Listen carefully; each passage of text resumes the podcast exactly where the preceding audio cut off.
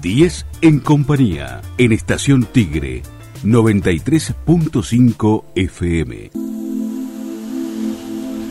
Los temas de educación realmente nos preocupan y nos ocupan, ¿no? Y aquellos que saben eh, entran en detalles y a investigar y ver cuál es la realidad, sobre todo de los jóvenes en este caso, la búsqueda laboral, los índices. Lo vamos a charlar con un especialista, con María Barberis, como cada viernes, eh, dándonos esa capacitación que en realidad ella brinda de manera independiente a través de la radio. También lo hace con su maestría en educación y ya la tenemos al aire. ¿Cómo estás, María? Buen viernes. Eh, buen día, Sara. ¿Cómo estás? Bien, muy bien. Bueno. El tema de hoy me parece, bueno, siempre realmente traes temas tan actuales, tan aplicables y tan, digamos, de llamada de atención, ¿no? Porque en las primeras edades los chicos están en un periodo de, conocimiento, de aprendizaje, de crecimiento muy especial y esta vez lo, lo unís a la búsqueda laboral, me parece muy atinado hablar de eso. Sí, el, el, otro día me llamaron, me llamó poderosamente la atención estas cifras que surgieron de digamos, bueno, estuvo esta feria que de mm. empleo joven, donde vimos tantos jóvenes yendo, este, haciendo cola para ir a conseguir su primer empleo, ¿no es cierto? Y bueno, me llamó muchísimo la atención sobre todo lo que pasa en la provincia de Buenos Aires, ¿no? Donde el desempleo general es del 6%, pero el de los jóvenes que van de ellos toman los jóvenes de 18 a 29 años, va de, eh, eh, es el 12%, es decir, que duplica la mm. cifra del desempleo, ¿no es cierto? Entonces yo me, pregunté, bueno, ¿qué es lo que está pasando en las escuelas? Porque esto puede deberse a un sinnúmero de, razones. Pero bueno, eh, yo voy a hablar de lo que sé y de qué es lo que está sucediendo en las escuelas, ¿no es cierto?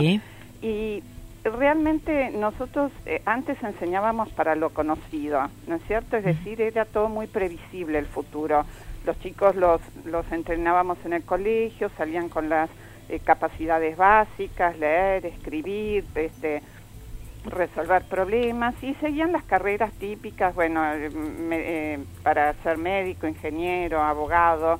Y hoy la verdad es que esto ya dejó de ser previsible, ¿no es cierto? Entonces ya en vez de enseñar para lo conocido, además tenemos que enseñar también para lo desconocido para trabajos que ni aún ni vos ni yo sabemos que van a existir. Claro. Eh, esa, esa, eh, si hoy pensamos que hay drones que ya entregan pizzas, este, autos que se manejan sin este, sin choferes, este, gente que está pensando hacer túneles para que vos llegues con el auto, el túnel te lleve por abajo y te lleve como si fuera un tren. Es, es, es increíble lo que va sucediendo día a día, ¿no es cierto?, dentro de esa...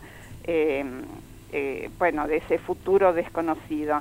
Por eso nuestros alumnos tienen que aprender a, aprender y a reaprender e incluso a desaprender, ¿no es cierto?, cosas para poder hacer frente a todas estas situaciones que un chico hoy de 8 años va a salir dentro de 10 años del colegio y se va a encontrar con un mundo probablemente muy distinto al que hoy tenemos, ¿no es cierto? Sí, sí. Por eso en el medio de, de, nuestra educación, de lo que les damos a los chicos, tiene que estar la flexibilidad, la, la posibilidad de enseñarles a trabajar en grupos, darles mucho la habilidad social para poder compartir. Ya no existe el genio, el único que encuentra algo, puede ser alguno, digamos, ¿no? Pero ya todo es más colaborativo, eh, mm. realmente eh, tenemos que enseñarles a ser resilientes, a tomar el error como instancia de aprendizaje.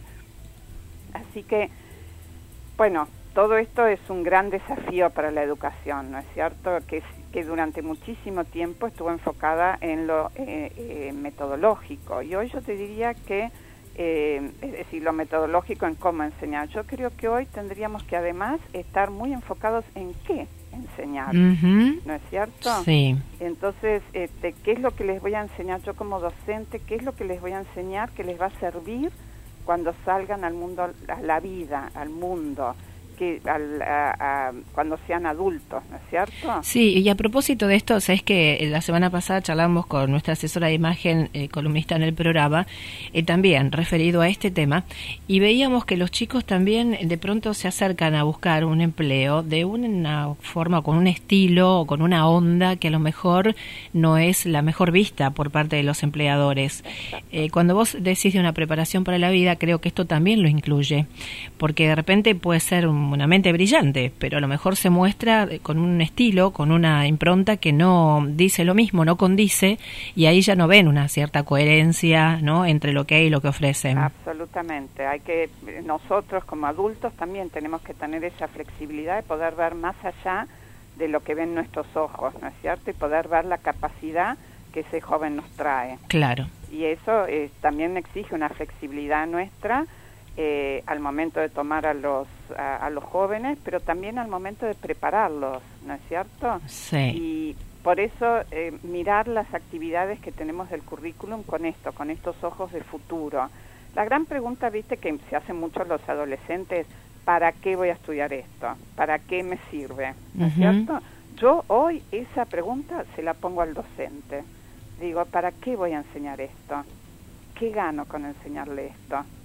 Qué, arma le estoy dando con esta actividad, qué peso tiene eh, en la vida, ¿Qué, qué, qué, suma esto en mis alumnos, ¿no es cierto? es una pregunta muy poderosa y que yo creo que todo docente se debería hacer, ¿no es cierto? En sus planificaciones, ponerla delante y decir, bueno, ¿qué, qué es lo que estoy buscando con esto? Si es solo conocimiento, que es, que es válido, pero tiene que tener algo más, porque el conocimiento, como sabemos, ya lo, lo tienen a, la punta de un, de un clic este, y, acceden muchísimo, con, además con muchísima más profundidad que lo que nosotros podamos dar. sí. Papa, vos sabés que dice que nosotros en el colegio podemos solo, llegamos a enseñar solo una billonésima parte del conocimiento que existe. y mm, aún así, como docentes, nos preocupamos por la importancia de esa billonésima parte. ¿No es cierto? Mm, Entonces, realmente eh, las habilidades son las que van, tienen que, para mí, ahora traccionar lo que sucede en las aulas este, para saber qué hacer con eso que, que, estudiamos, que enseñamos. Y esto, la gran pregunta, ¿no? Eh, para mí, que ahora tiene que ser, es no hay que discutir más el qué, sino el para qué.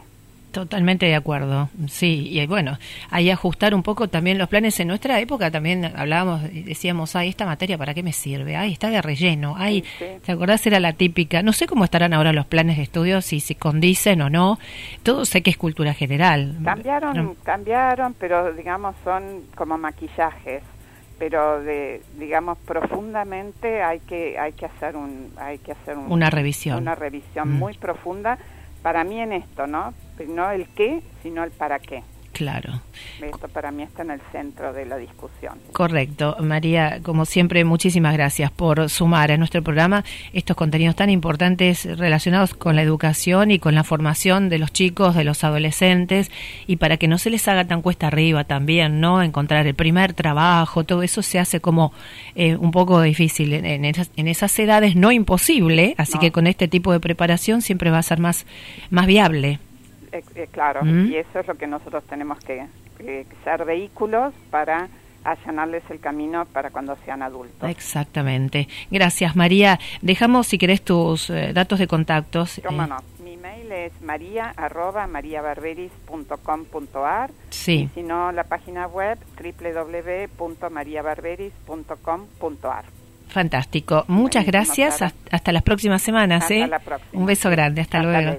María Barberis, capacitadora independiente, se encarga de eh, empresas, de formación de docentes, tiene maestría en educación y la tenemos aquí eh, en nuestro programa sumando a estas cuestiones que me parece que son de, de prestar atención, ¿no? Y la ocupación de poder ayudar, en este caso, a los adolescentes, a los estudiantes y a aquellos que necesitan, obviamente, y bueno, y hacerse la más fácil, desde los docentes hasta la tarea que ellos eh, van a ejercer de aquí en adelante, ¿no?